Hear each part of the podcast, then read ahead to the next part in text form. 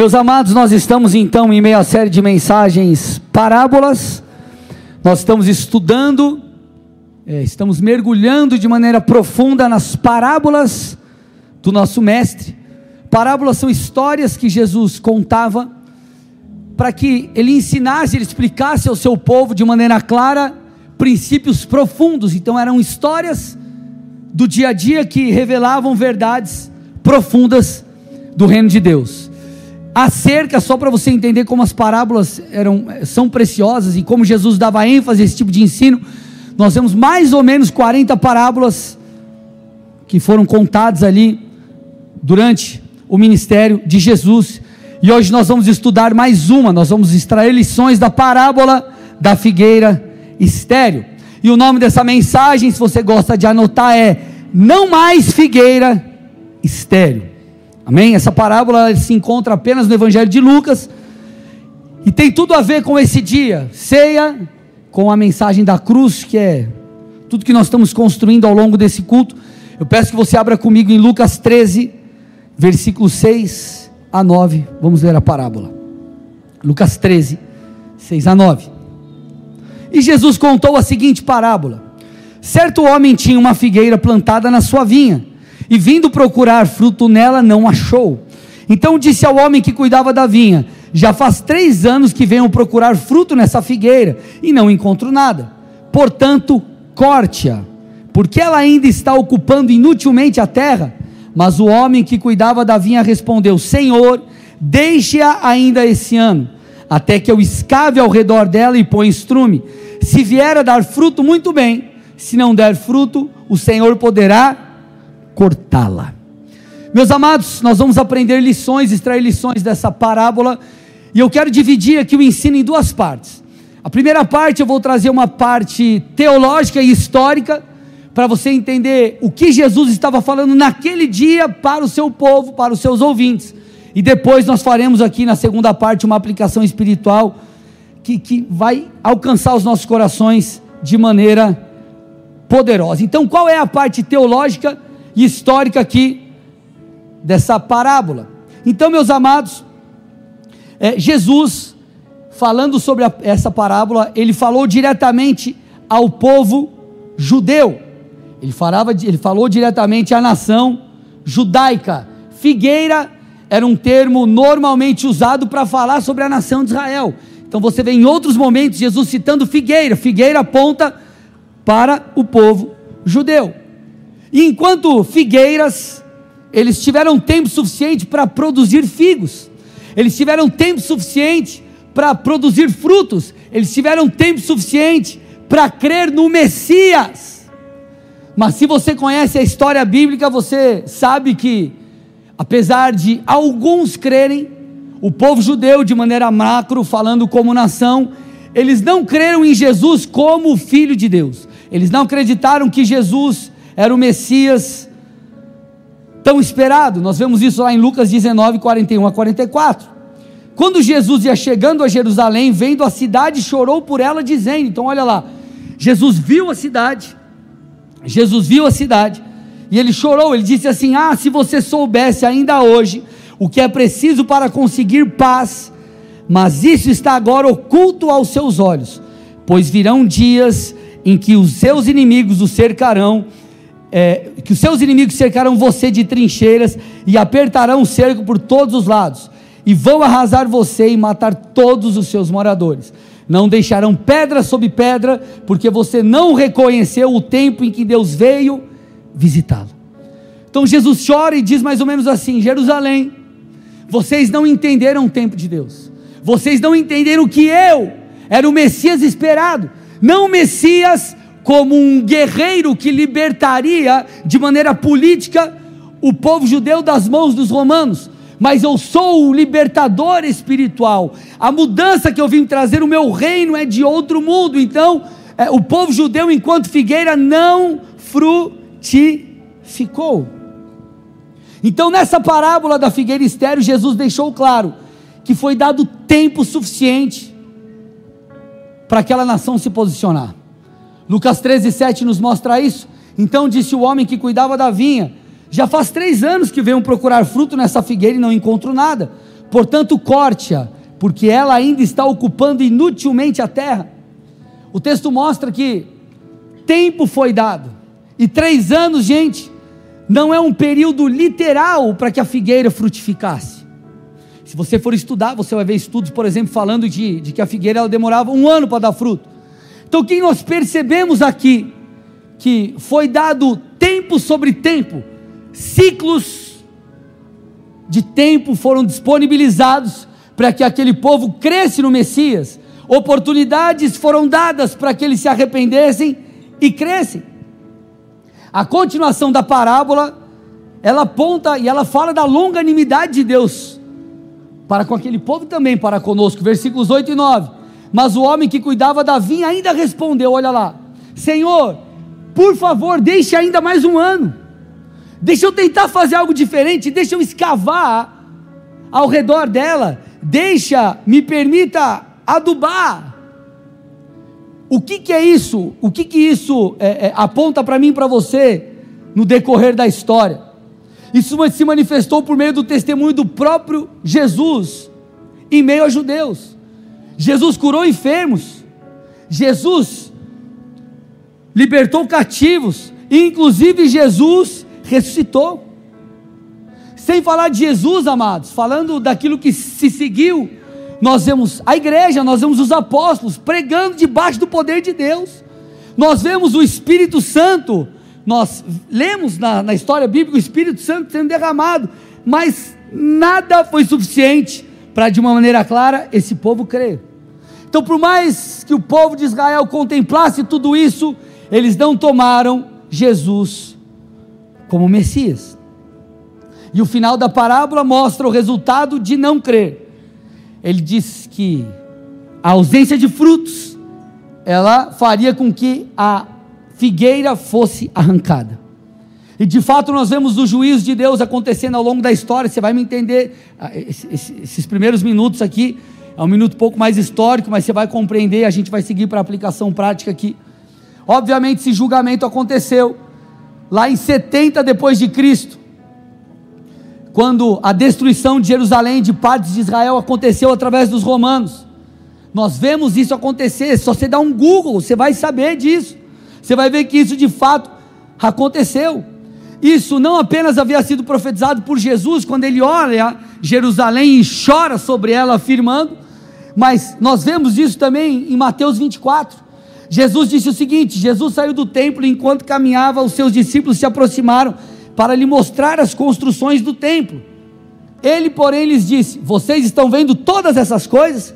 Em verdade lhes digo que não ficará aqui pedra sobre pedra que não seja derrubada. E isso aconteceu.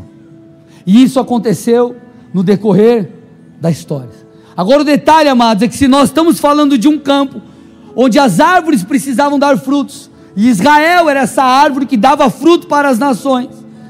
Ela não basta, não bastaria apenas ela ser arrancada, mas se nós estamos falando de um campo que é frutífero, outra árvore precisava ser colocada ali e nós vemos então Deus levantando os gentios. Nós vamos Deus, nós vemos Deus levantando a igreja. Deus alcançando todos os demais povos, o que já havia sido profetizado lá atrás, para que os gentios, filhos de Deus agora, pudessem ser luzeiros para as nações.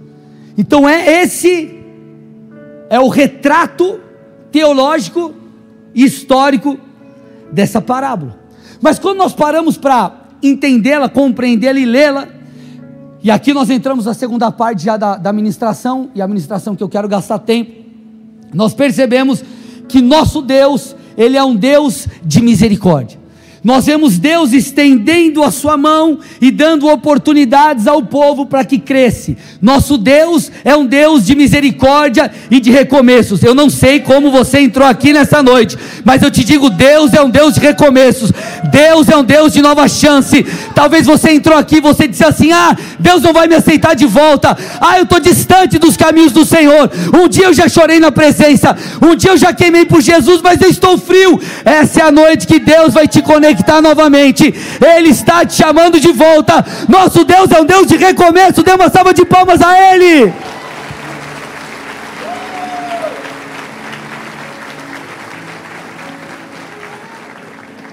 Antes do juízo, que representa a colheita dos pecados e das nossas escolhas, Deus por vezes nos dá oportunidade, oportunidades de fazer diferente, oportunidades de nos arrependermos. Nosso Deus é um Deus de novas chances. Lamentações 3, 22 e 23, se eu não me engano, citei esse texto domingo passado, mas vale frisar novamente. O texto diz: As misericórdias do Senhor são a causa de não sermos consumidos, porque as suas misericórdias não têm fim, renovam-se a cada manhã, grande é a sua fidelidade. O texto está mostrando: Deus ele é tão fiel, ele é tão amoroso, tão amoroso, a sua misericórdia ela é tamanha que ela se renova a cada manhã. A cada manhã você tem a oportunidade de viver uma vida diferente. A cada manhã você tem a oportunidade de escolher honrar a Deus, de escolher buscar a Deus, de escolher cumprir a vontade de Deus. A cada dia nós temos uma nova oportunidade, e isso é fruto da misericórdia de Deus. Se não fosse a misericórdia de Deus, se não fosse a obra da cruz, meu irmão, nós já estaríamos sob juízo.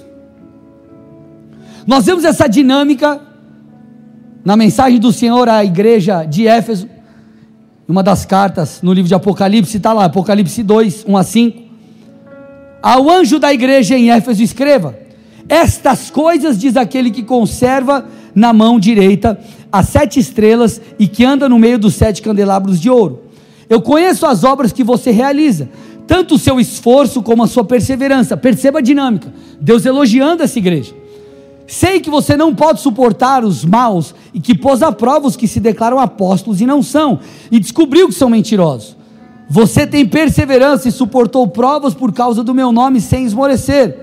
Tenho, porém, contra ti o seguinte: você abandonou o seu primeiro amor. E aí ele diz: lembre-se de onde você caiu, arrependa-se e volte à prática das primeiras obras. Se você não se arrepender, virei até você e tirarei o seu candelabro do lugar dele. Nós vemos aqui esse último versículo, o versículo que eu li, a consequência da falta de arrependimento. Ele diz: Eu vou tirar o candelabro, eu vou tirar a condição de igreja de você, ó igreja de Éfeso.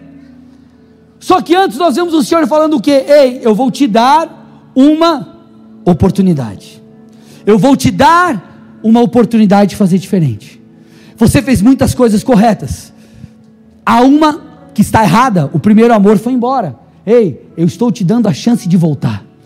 Eu estou te dando a chance de reconstruir. Eu estou te dando a chance de fazer de novo o que você não deveria ter parado de fazer. Deus está te dando novamente a chance de voltar para o secreto, irmão. Deus está te dando novamente a chance de você pro, voltar para o lugar da presença, onde você nunca deveria, de onde você nunca deveria ter saído. Ele está te dando uma nova chance. Essa dinâmica é uma dinâmica que nós percebemos ao longo das Escrituras. Essa é a misericórdia de Deus, é a longanimidade de Deus. Deus, Ele é bondoso. Essa é a essência da mensagem da cruz. A mensagem da cruz ela fala da misericórdia de Deus perante a humanidade caída. Deixa eu te falar uma coisa, eu, eu vira e mexe, eu falo isso para vocês. Vale reforçar, é Deus é santo, nós somos pecadores. Agora, para lidar com o pecado, o pai viu o filho, o filho morre no nosso lugar. Para que tivéssemos a chance de recomeçar com Deus, para que tivéssemos a chance de mais uma vez nos aproximar de Deus, para que tivéssemos salvação e vida eterna. Nós precisamos de graça, nós precisamos de misericórdia, nós precisamos do poder de Deus. Agora, não em nós capacidade alguma de vivermos segundo Deus quer, por nós mesmos. Nós vemos esse mesmo Deus que precisou nos libertar, esse mesmo Deus que nos vê nessa condição, ele diz assim: cuide da minha igreja Seja minha igreja. Eu te dei dons, vai e sirva as pessoas. Ame ao próximo, viva o ministério, cumpra com a sua chamada. Meu irmão, não sei o que isso parece para você, mas para mim isso é um amor enorme. Deus enviou o filho para resolver o problema dos seres humanos que são imperfeitos e depois ele deu a sua noiva, entregou a sua noiva à igreja na mão de pessoas imperfeitas. Isso é misericórdia, isso é amor, isso é graça. Agora, obviamente, tudo isso é possível porque nós temos o poder de Deus à nossa disposição. Eu vou falar sobre isso depois. Mas, meus amados, o nosso Deus é um Deus de uma nova chance. Como vocês sabem a história, Deus cria Adão e Eva e os coloca em um jardim, um jardim no Éden. Ali eles poderiam comer do fruto de quaisquer árvores, salvo uma que Deus falou: dessa vocês não podem comer. Isso, primeiro, era para sua própria proteção, e segundo, é para que eles pudessem se submeter a Deus. Mas, como você bem sabe, a humanidade pecou, tentados por Satanás, a serpente, a mulher e o homem comem do fruto e caem. E você sabe, eles andavam nus, não havia malícia, de repente eles percebem que eles estavam nus. O Senhor se aproxima deles, o Senhor tenta resgatá-los. E nós vemos lá em Gênesis 3, 21 algo muito interessante que talvez já passou desapercebido na sua leitura bíblica. Ele diz assim: O Senhor Deus fez roupa de, roupas de peles, com as quais vestiu Adão e sua mulher. Eu não sei se você entendeu o que ele está dizendo aqui mas Deus precisou sacrificar um animal para cobrir a nudez do homem. Isso já apontava para aquilo que Deus faria através de seu filho Jesus. Jesus, o filho, seria o substituto da humanidade caída na cruz. Era para eu e você, éramos nós que deveríamos estar presos no madeiro, mas Jesus se fez pecado por nós. Ele foi o substituto, ele tomou o nosso lugar. Isso fala do que? Da misericórdia de Deus. Deus nos dando uma nova chance. O homem tinha comunhão plena com Deus no início de todas as coisas. A humanidade caiu, a humanidade se corrompeu. Mas Deus fala para a serpente: serpente, virá um que é nascido de mulher, ele está falando do Messias. Você vai ferir o calcanhar dele. Ele vai sofrer um pouco, ele está falando da morte de cruz. Mas ele fala, ele vai esmagar a sua cabeça. Sabe que Deus já estava falando lá atrás. Eu trarei redenção para o meu povo no final de todas as coisas. Satanás será esmagado. Ele está dizendo: Eu trarei vitória sobre todas as coisas. Então, meus amados, o Senhor Deus luta pelo seu povo. Ele é um Deus de novas chances. Ele está dando uma nova chance de você se reconectar com Ele. Ele está te dando uma nova chance de voltar para o centro de sua vontade. E talvez o centro de sua vontade não seja necessariamente você abandonar o pecado, Talvez, como eu disse, vou repetir, é você voltar para o lugar da presença, é você voltar a ler a Bíblia, é você voltar a servir no ministério, é você voltar a amar pessoas, é você voltar a queimar por Jesus. Ele está te dando uma nova chance. Essa é a mensagem da cruz, essa é a essência do nosso Deus. Colossenses 1, 21 a 23.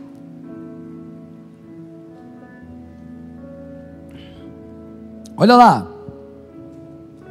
E vocês que no passado eram estranhos e inimigos no entendimento pelas obras más que praticavam, agora, porém, ele os reconciliou no corpo da sua carne, mediante a sua morte, para apresentá-los diante deles santos, inculpáveis e irrepreensíveis, se é que vocês permanecem na fé, alicerçados e firmes, não deixando afastar da esperança do evangelho que vocês ouviram e que foi pregada a toda criatura debaixo do céu, e do qual eu, Paulo, me tornei ministro. Então Paulo está dizendo: ei, a mensagem da cruz, aquilo que Cristo fez, é uma mensagem de perdão e de aproximação. Deus está te aproximando de volta. Deus está te chamando de volta. Deus está capturando o seu coração de novo. Deus está sarando as suas feridas. Ele está te trazendo ao primeiro amor. O que é necessário da nossa parte? Arrependimento. Não tem como nós acessarmos isso sem arrependimento. Arrependimento pelos nossos pecados, arrependimento pela nossa mentalidade, arrependimento, enfim, por outras coisas que nós colocamos no lugar do Senhor. A Bíblia, gente, ela afirma: a misericórdia, ela triunfa sobre o juízo.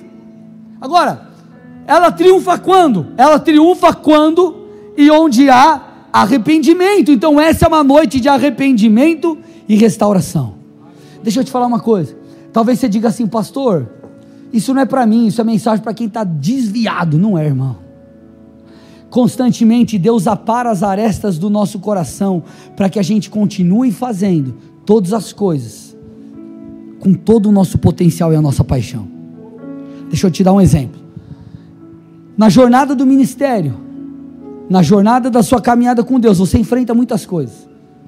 Você enfrenta coisas que te abatem, circunstâncias da vida, frustrações e N coisas. Quando nós entendemos a mensagem da cruz, nós entendemos que é nesse lugar, é na obra de Cristo, é na presença de Deus, que nós realinhamos todas as coisas.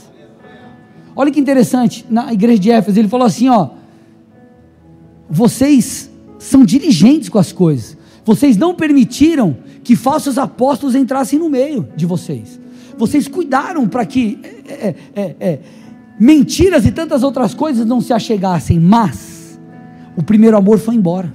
Então ele estava dizendo assim: ó, vocês vivem muito bem aquilo que vocês aprenderam no aspecto moral, mas não tem mais paixão. Esse é um relato. Obrigado, irmão. Isso é um relato de coisas que nós enfrentamos e muitas vezes precisam ser alinhadas. Deixa eu te falar uma coisa. Será que você perdeu a paixão por servir? Será que você perdeu a paixão por ler a palavra? O que foi perdido dentro de você? Qual é a dracma que foi perdida e você precisa achar? O que precisa voltar a crescer dentro de você? Essa é uma noite de restauração. Essa é uma noite de restauração. Esse dia, me escute, na vida de muitos, não só será uma noite de, de, arrependimento, uma noite de retorno, mas irá simbolizar, será uma nova vida, uma nova história a partir de hoje, porque por mais que a sua vida como figueira ela esteja estéril, ela não mais será estéril não mais será estéreo. O Senhor está dizendo: Ei, eu estou abrindo buracos ao redor dessa figueira, eu estou adubando, eu estou lançando a minha palavra, eu estou semeando do meu espírito, para que nessa nova oportunidade você frutifique. Você frutifique.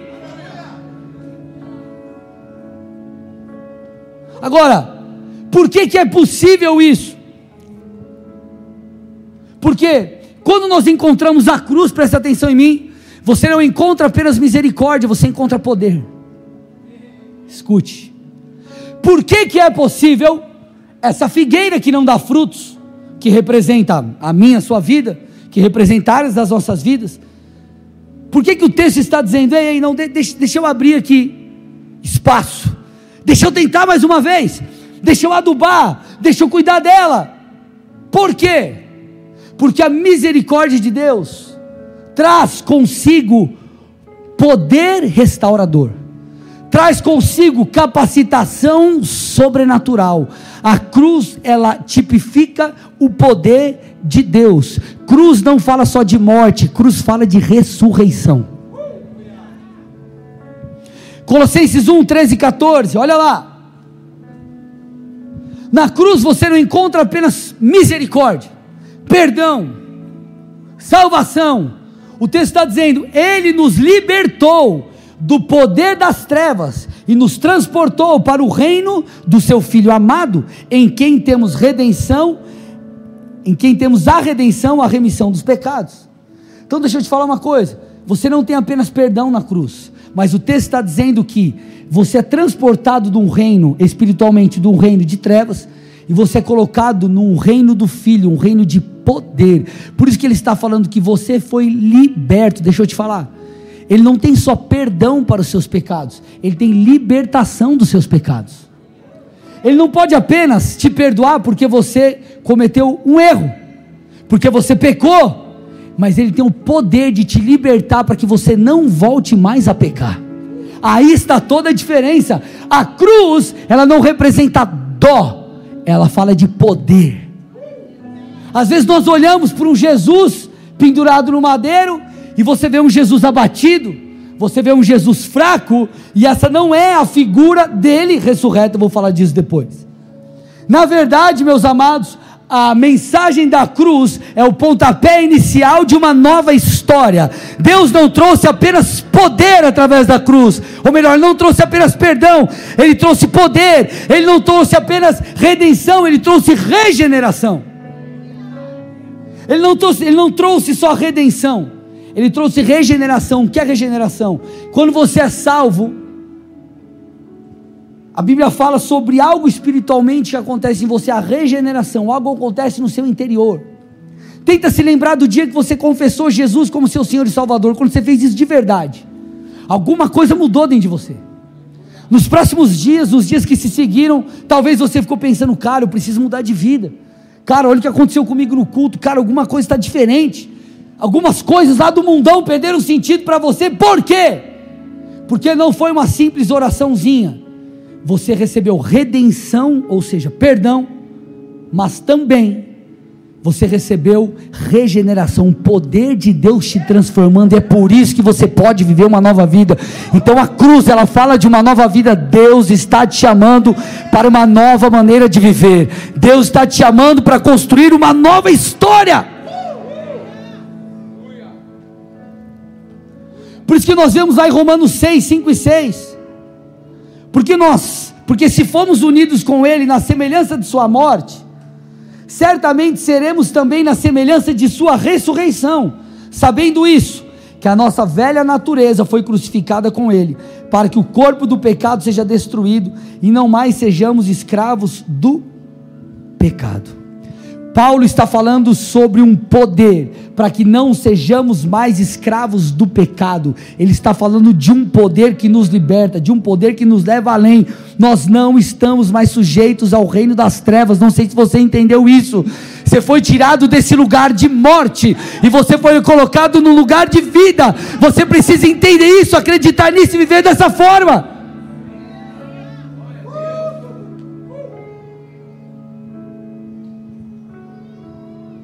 Meu irmão, me escute, talvez você entrou aqui e faz tempo que você não entra numa igreja. Só que algo está acontecendo aí dentro de você. Você está sentindo algo, dentro de você há um grito mais ou menos assim, é, cara, faz tempo que eu não sinto isso. Como é bom, eu nem me lembrava mais.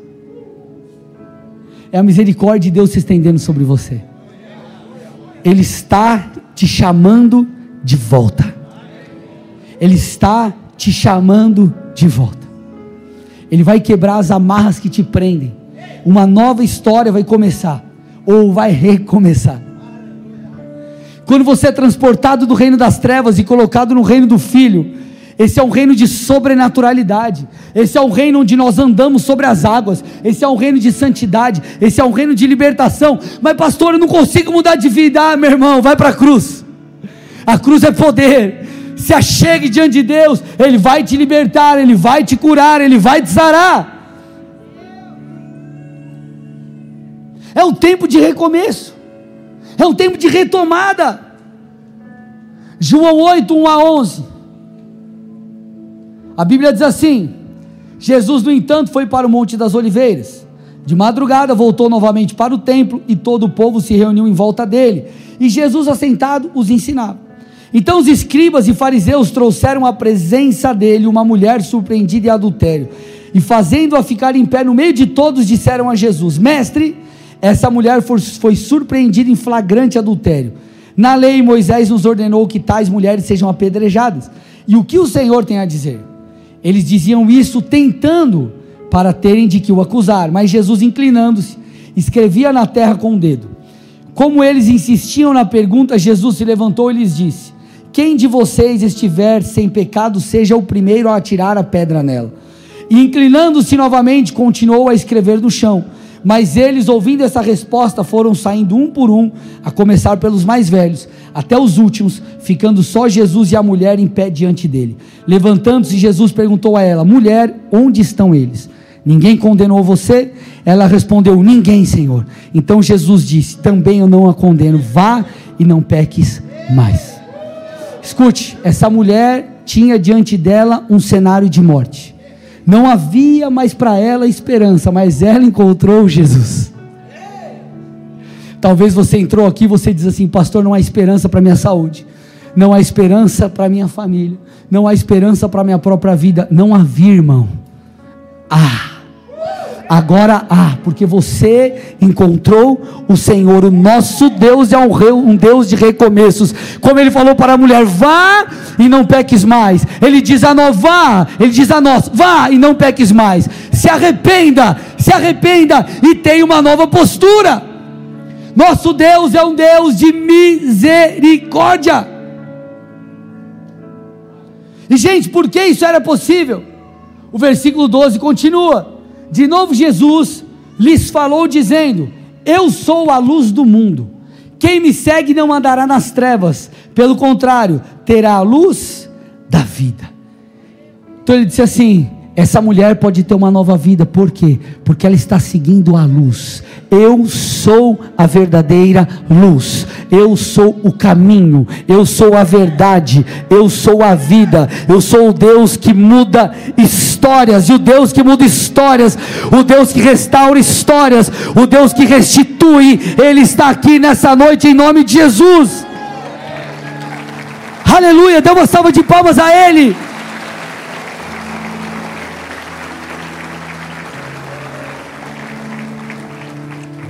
Então a cruz fala de misericórdia fala de poder. Ela fala de novas chances que podem de fato dar certo, por quê? Porque Ele é o Todo-Poderoso, porque Ele faz o impossível. É muito interessante, você já deve ter lido esse texto, 1 Coríntios 1,18. Certamente a palavra da cruz é loucura para os que se perdem, mas para nós que somos salvos, ela é o poder de Deus. Deixa eu te falar o que acontecia no contexto aqui da época. Gente, a morte através de cruz, a crucificação era algo tão brutal que nos meios mais cultos, nas rodas de conversas mais cultas, esse tipo de morte sequer era mencionada. Por isso que Paulo está falando que a mensagem da cruz é loucura para aqueles que se perdem. Cara, isso é loucura. É tão brutal que nós não podemos falar disso. Mas a Bíblia afirma: para nós, aqueles que creem, a obra tipifica o poder de Deus. O filho se reduziu, se humilhou de tal forma que ele recebeu a morte mais brutal mortal de todas, uma morte que sequer nas rodas mais cultas de conversa poderiam ser faladas. Para quê? Para que nós tivéssemos vida e para que o poder de Deus nos alcançasse. A cruz nos conecta com o poder de Deus, a cruz nos transforma, meus irmãos. E é isso que Satanás não quer que eu e você venhamos a perceber. Ela quer que a gente olhe para Jesus e ache que Jesus é um coitado. Ah, não, mas coitadinho de Jesus, Jesus está morto. Pois é, está chegando, né? A Páscoa, vamos celebrar. Vamos assistir um filme lá e vamos aqui é, é, fazer um choro com lágrima de crocodilo e está tudo bem. Colossenses 2, 13 a 15. E quando vocês estavam mortos nos seus pecados e na incircuncisão da carne, ele, lhe deu, ele lhes deu vida juntamente com Cristo perdoando todos os nossos pecados, cancelando o escrito de dívida que era contra nós e que constava de ordenanças, o qual nos era prejudicial, removeu inteiramente, cravando-a na cruz e despojando os principados e as potestades publicamente, os expôs ao, ao desprezo, triunfando sobre eles na cruz. Deixa eu te explicar um pouquinho isso aqui. Paulo, ao escrever à igreja de Colosso, tudo isso aqui ele usou algumas figuras de linguagens, ele usou algumas coisas da época para fazer uma analogia aqui e a igreja entendesse a profundidade da obra da cruz. Então lá atrás, meu amado, no mundo romano, greco-romano, existiam notas de dívidas, escritos de dívidas, notas de dívidas. E Paulo faz um paralelo, ele diz assim, ó, da mesma forma que existiam notas de dívidas das pessoas, espiritualmente existia uma dívida também, nossa com Satanás. Por quê? Por causa dos nossos pecados. Nós estávamos em débito. Então ele diz: Mas Jesus na cruz pagou esse débito. ele arrancou essa dívida das mãos de Satanás, para que ele não tivesse mais poder e autoridade sobre nós. Por isso que ele está dizendo que os demônios, eles foram expostos aos, ao desprezo e despojados. Deixa eu te falar, os demônios são os nossos inimigos. Por mais que você tenha dificuldade com pessoas, olhe para o irmão do seu lado e fala: Isso é difícil, viu? Por mais que você tenha dificuldade aí com pessoas, deixa eu te falar, ele ou ela não é seu inimigo, não é a sua inimiga, ok? Nosso inimigo é Satanás. A Bíblia fala: nossa batalha, a nossa luta não é contra carne e sangue, ou seja, não é contra a gente, mas é contra principados, potestades, dominadores. E essa luta ela continua, mas Jesus está dizendo assim: ei, entenda na cruz, não, você não alcança apenas misericórdia, mas através da cruz os inimigos são despojados, os inimigos são destruídos. Por isso que o texto fala no final, põe para mim o texto aí de novo, de Colossenses. Por isso que ele fala, olha lá, ó, triunfando sobre eles na cruz. Quando Paulo usa essa expressão, triunfando sobre eles na cruz, sabe o que ele estava tentando relatar ou retratar para a galera aqui? A imagem passada é de um cortejo militar romano, romano que ganhou a guerra, que triunfou. Então ele está dizendo, ó, quando Jesus triunfou sobre os principados e potestades na cruz, é como um, um cortejo militar que está passando, celebrando a vitória. Então o rei derrotado, com todos os soldados sobreviventes e os espólios de guerra, eles eram exibidos nas estradas, nesses cortejos, como uma espécie de troféu. E Jesus está dizendo: Eu despojei os principados e potestades na cruz, eu os despojei, eu os venci. O poder da, da, cruz traz vida sobre você, traz liberdade sobre você, traz vitória sobre os seus inimigos. Por isso, quando nós estamos em Cristo, nós somos colocados nas regiões celestiais, em autoridade sobre principados e potestades. Por isso que nós governamos sobre a enfermidade. Por isso que nós governamos e vivemos o impossível. Por quê? Porque a cruz é poder, a cruz é autoridade, a cruz é vida. Quando nós falamos de misericórdia, nós não falamos de dó, nós falamos de redenção nós falamos de uma nova vida, nós falamos de uma nova história. Isso fala sobre o poder de Deus. Meu irmão, Jesus derrotou, a Bíblia deixa claro, o maior dos inimigos na cruz, que é a morte. Talvez você diga assim, pastor, preciso de grana, está difícil. A solução. Talvez você diga assim, ah, mas pastor, preciso de um namorado, ah, solução também. Difícil, pastor. Calma. Talvez eu preciso disso, daquilo, a solução, irmão. Agora, como nós resolveríamos a questão da morte eterna? Como nós resolveríamos todas essas coisas? Como nós resolveríamos o poder contra a morte, inclusive a morte? Jesus venceu a morte. Se Jesus venceu, a coisa que você não conseguiria vencer. Você acha que Ele não vai te dar graça para que você consiga, juntamente com Ele, vencer os desafios da sua vida? A cruz fala de poder de Deus, a cruz fala de uma nova história. Deixa eu te falar uma coisa, irmão. Não importa, escute, eu estou profetizando aqui, não importa como você entrou, o que importa é como você vai sair. Por que, que eu estou te falando? Deus vai te renovar nessa noite, me escute. Você não vai mais conseguir fugir de Deus. Você que está distante, irmão, eu já eu falei domingo passado, vou falar de novo. Deus vai te pegar, irmão. Ele vai te convencer, ele vai falar com você, ele vai te encher, ele fará tudo novo. Você não será mais chamado figueira estéreo, você chamará figueira frutífera. Agora, você tem que decidir seguir com isso na segunda-feira. Quando a segunda-feira vem, você se posiciona. Por que, que eu estou te falando isso? Porque, meu irmão, Deus pode te renovar quantas vezes for preciso.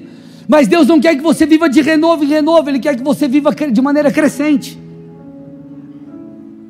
É igual a dieta que você começa e para. Entendeu a parábola agora? Parábola da dieta. Vou lá, parábola da dieta. Eis que o pastor contou uma parábola. Emagrece. Viu que está magro? Engorda. Emagrece. Viu que está magro? Engorda. É assim o cara que vive de renovo em renovo. Está queimando por Jesus, não queima mais. Ora, para de orar. Vem na igreja, para de ir na igreja. E fica nesse vai e vem. Como que você vai crescer desse jeito? Da mesma forma que para você crescer no físico, você tem que manter a dieta e, obviamente, adaptar conforme a, a, a, o, o teu desejo e ajustar todas as coisas para que você desenvolva as questões físicas. Da mesma forma é na sua vida espiritual. Você tem que continuar, você tem que permanecer. O nosso chamado em Deus é para ir além. Deus está te chamando para escrever uma nova história, uma história que vai perpetuar. João 15,16: Não foram vocês que me escolheram, pelo contrário, eu escolhi vocês e os designei para que vão e deem fruto, e o fruto de vocês permaneça. Deus quer que o seu fruto permaneça. Ele te escolheu, ele te chamou, você está aqui, irmão, não é à toa e Ele quer que você viva algo novo a partir de hoje. Eu estou profetizando aqui, irmão, vai ser uma nova história na sua vida. Chega de esfriar, chega de desanimar, chega de parar. Talvez Deus colocou sonhos e projetos no seu coração de empreender, questões familiares, eu não sei. Chega, chega de você viver desse jeito. É hora de frutificar. Agora, por que, que a mensagem da cruz não é apenas uma mensagem de misericórdia, mas é uma mensagem que fala de nova história e fala de poder, porque ela, ela é a mensagem da ressurreição. Meu irmão, deixa eu te falar: Jesus está vivo. O que isso muda na nossa vida? Vamos lá. Jesus, vamos imaginar, Jesus naquela época fazia milagres curava enfermos, expulsava demônios, mudava a vida de pessoas, como ele mudou a vida do gadareno, irmão. Você tem noção que Jesus ele libertou o gadareno e já mandou ele para o ministério? Quem faria isso?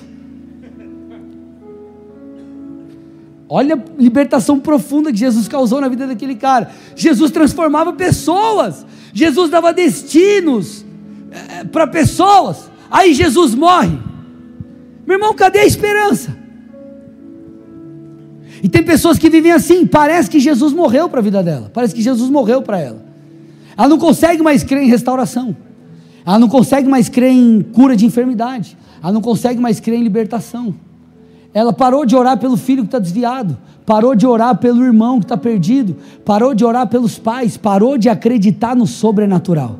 Só que deixa eu te dar uma notícia: Jesus está vivo, irmão. O mesmo Jesus que operou lá atrás, ele continua operando hoje. Sabe por quê? Porque ele não está preso aqui, ó. A cruz está vazia. Se a cruz está vazia, isso fala sobre um Jesus vivo, sobre um Jesus que continua operando, um Jesus que continua fazendo grandes coisas. Como eu disse, repito, talvez você olhe para a cruz, para um desenho de Jesus crucificado em algum lugar, você fala assim: esse Deus é fraco, esse Deus não tem poder. Ei, o livro de Apocalipse diz que Jesus chama Jesus de leão. Ele pode ter morrido como um cordeiro, mas ele ressuscitou, meu irmão, como um leão. Ele pode ter ido para a cruz, como um cordeiro manso, ele pode ter se entregado mudo, sem falar qualquer coisa, mas hoje ele é um Deus forte, o nome dele está acima de todo e qualquer outro nome, nos céus e na terra. Ele venceu a morte, ele é o Todo-Poderoso, ele não é mais cordeiro, agora ele é leão. Aleluia!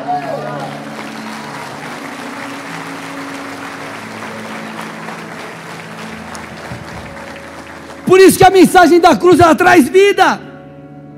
A mensagem da cruz vence a morte. Isso é tão poderoso que, gente, vamos lá. depois de Jesus, que Jesus é Jesus, não tem jeito.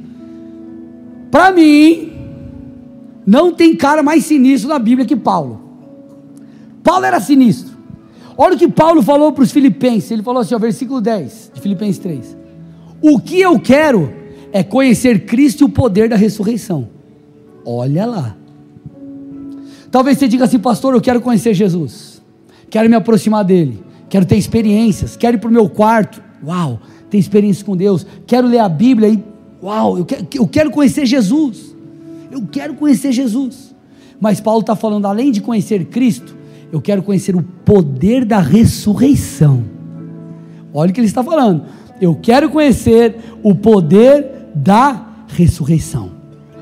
Paulo ele associa a ressurreição de Cristo com um poder sobrenatural que opera em nós, Efésios 1, 18 a 21. Estou quase terminando. Peço, olha, olha, olha Paulo falando para os irmãos de Éfeso. Está falando o seguinte, gente, se ligam que eu intercedo por vocês. Eu peço o seguinte por vocês aí.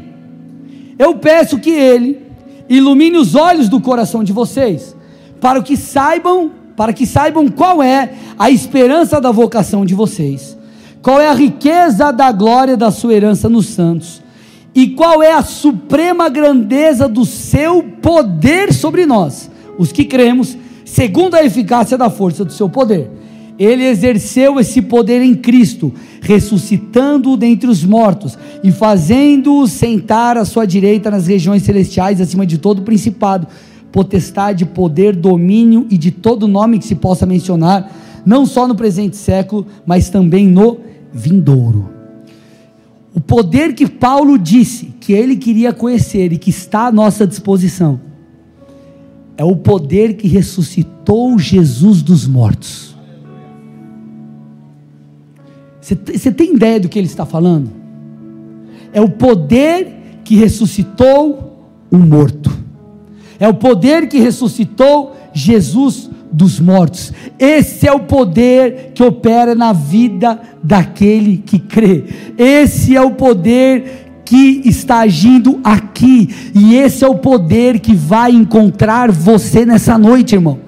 Deus vai ressuscitar áreas mortas da sua vida, me escute. Eu vou repetir: Deus vai ressuscitar áreas mortas da sua vida. Talvez você entrou aqui falando: Ah, meu casamento está destruído, minha vida financeira, minha vida espiritual, o meu chamado. Deus vai ressuscitar áreas mortas. Você vai voltar a sonhar. Deus vai fazer você voltar a crer que Ele faz o impossível. Você vai olhar novamente para aquilo que é impossível e você dirá: Isso é possível. Isso é possível. E sabe por que é possível, amados? Porque está consumado. Porque está consumado. O que Jesus quis dizer nesse texto, João 19:30? João 19:30. Quando Jesus tomou o vinagre e disse: "Está consumado", e inclinando a cabeça entregou o seu espírito. Sabe o que isso significa, gente? Está consumado. A palavra grega encontrada para estar consumado, ou melhor, a palavra grega usada para estar consumado, ela foi encontrada em papiros, sendo colocados em recibos de impostos, dizendo totalmente pago. Então era a palavra usada para escrever assim: ó, você não está pago já. Sabe quando alguém te dá um pedido? É um pedido, você leva, tipo um boleto, alguma coisa, tem que pagar. O cara chega e carimba, pau! Está pago. Está pago. Louvor, vamos, está pago. Então Jesus disse assim: ó, está, ele morreu na cruz. E ele disse: está pago. Deixa eu te falar uma coisa, irmão. Quando que você acessa algo que você deseja? Você vai numa loja, e você deseja uma televisão, quando você acessa ela? Quando você tem direito a ela? Quando você está pago. Pega e leva contigo. Sabe o que Jesus está dizendo? Isso que você precisa acessar. Essa restauração na sua vida espiritual. Essa libertação de vícios. Essa libertação de pecados. Eu paguei. Tá pago, filho. Tá paga, filho. Tá pago, filho. Tá pago, filha. Vem buscar, vem buscar. Por isso que ele está dizendo: se arrependa, se arrependa. Jesus ele começou pregando a, a, a, a, sua primeira pregação, ele disse: arrependa-se, o reino dos céus está próximo. Então está dizendo: arrependa-se, porque está pago, eu vou pagar, está próximo, está chegando. Quando Jesus morreu na cruz, ele falou: está pago, está pago, agora você pode acessar. Por isso que enquanto ele esteve nessa terra, ele nos ensinou a orar, Mateus 6,10 venha o teu reino e seja feita a sua vontade, assim na terra como no céu. Por isso nós podemos chamar a existência aquilo que ainda não existe na terra, mas já está liberado nos céus, porque já está pago, já está consumado, a morte já foi derrotada, a enfermidade já está condenada. Então Jesus disse: está pago, fique de pé no seu lugar, está pago, está consumado.